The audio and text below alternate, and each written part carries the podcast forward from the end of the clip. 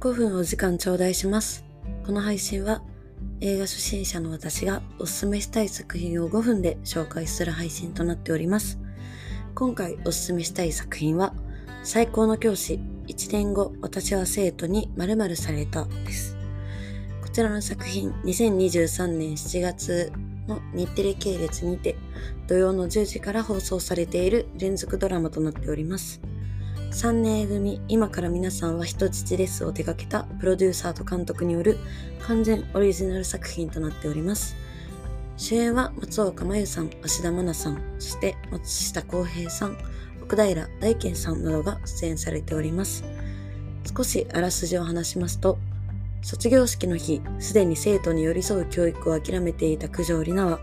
何の感動の思いもなくその日を迎えていた。学校の吹き抜けの廊下から生徒たちを見つめ、職員室へ戻ろうとした瞬間、強烈な衝撃を背中に受け、上の階から落下し、D 組卒業おめでとうと記されたコサージュをつけた何者かの手を見る。そして、地面に叩きつけられそうになった瞬間、1年前の始業式の日にタイムリープする。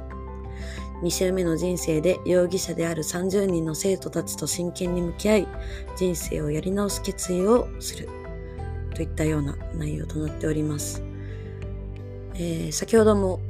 話しましたが、3年組今から皆さんは人質ですを手掛けた方々の作品なので、すごいメッセージ性の強い作品になっておりまして、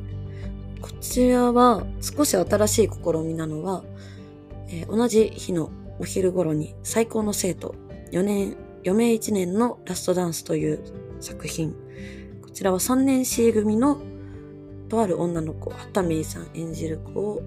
フューチャーした作品を放送しておりまして、きちんとそちらの作品とも同時系列で進むような内容なので、2つのドラマを楽しみながら様々な角度で、毎回結構センセーショナルな内容で、毎は毎は考察班が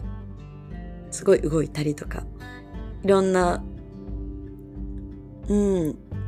ミステリー要素もあるので、この人が怪しいんではないかっていう話になったり、まあ、この回のこのシーンがすごかったってとても話題になる作品だなと思っております。個人的には6話の回、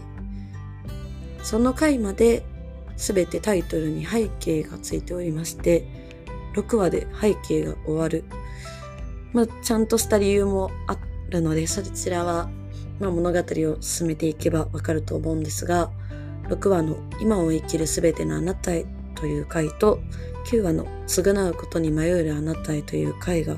個人的にはすごい印象に残っていて、まあ、やはり安田愛菜さんの演技力、松岡茉優さんの演技力はもちろんなのですが、子役の方々の躍進といいますか、加藤清史郎さんであったり、あとは9話で話題になった柿原凛香さんという方、の方は彼らが本気で編む時はに出演されていた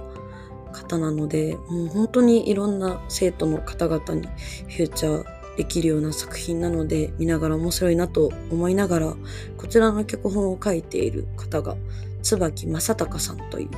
カタカナで表記されていて以前の経歴も全くなくとにかく何もわからないその脚本でもミステリー要素を増すのかと思って個人的にはどの方が書いているのかな。まあその3年組人質ですの方で書かれている武藤翔吾さんではないのかなと思っているのですがそこも考察できるようないろんな楽しみ方ができるなと思っておりますで生徒だけではなくてちゃんと先生にもフューチャーしてる回があって荒川よしよしさん荒川よしよしさんの素晴らしい演技力もとても魅力的でえー、本当に個人的な面で言うと、斉田義彦さん、細田義彦さんですね。と、稲貝隆弘さん。